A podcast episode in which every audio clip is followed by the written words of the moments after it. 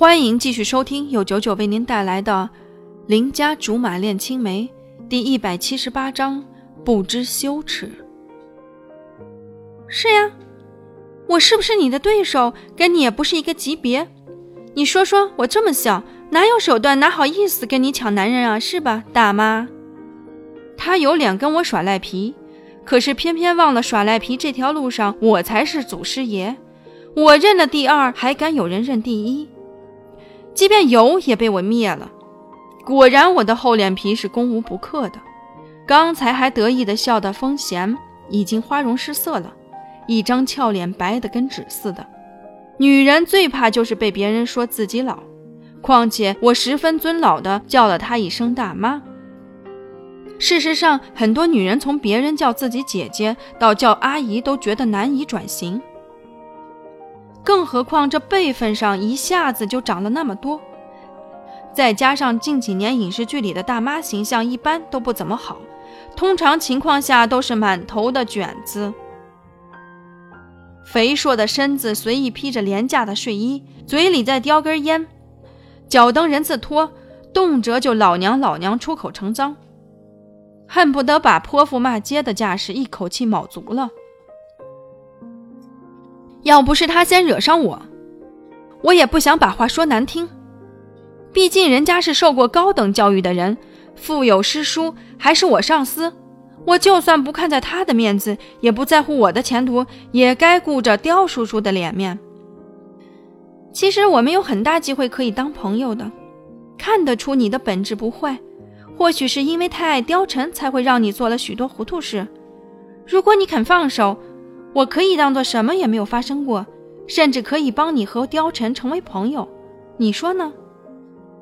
自以为已经做到了最大的让步，如果换做我是风贤，自然会感动的一把屎一把尿。只可惜我总是太喜欢以己度人，才会一次次失策。他听了之后，脸色缓和了不少，将信将疑地说：“照你这么说，我做的这些都情有可原。”是，反正我记性不好，什么都能忘。只要别人对我好，我必定加倍对他好，并且只记得恩情，不记仇的。我说的很是诚恳，虽然有点夸大其词，不过我好像也确实没跟谁切切实实红过脸。那这件事怎么说？也是因为你爱貂蝉而起。他脸上闪过一丝不怀好意的笑。把手机递给我，我拿起一看，情绪瞬间变得不可名状，既生气又着急，还有些羞，更多的就是些莫名其妙。那照片好像是网站上的，内容让我恨不得掀桌子。只见照片里的我被一个男人抱在怀里，说的再进一步，更像是我瘫软着靠在那个人身上。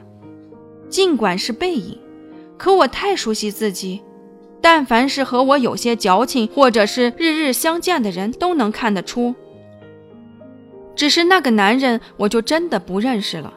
这样的照片还有两三张，一张比一张亲密，幸好都只是背面。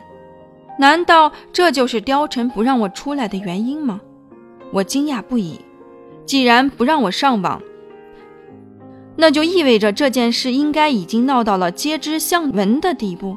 可是我敢发誓，我没有单独和不认识的男人出去过，更没有拍过这样不知羞耻的照片。你从哪里弄来的？他笑得花枝招展，网上偶尔看见的。我不信，一定是你陷害我。他摇摇头，这话说出去谁信？你有证据吗？不知道貂蝉看了会怎么想？说你爱貂蝉。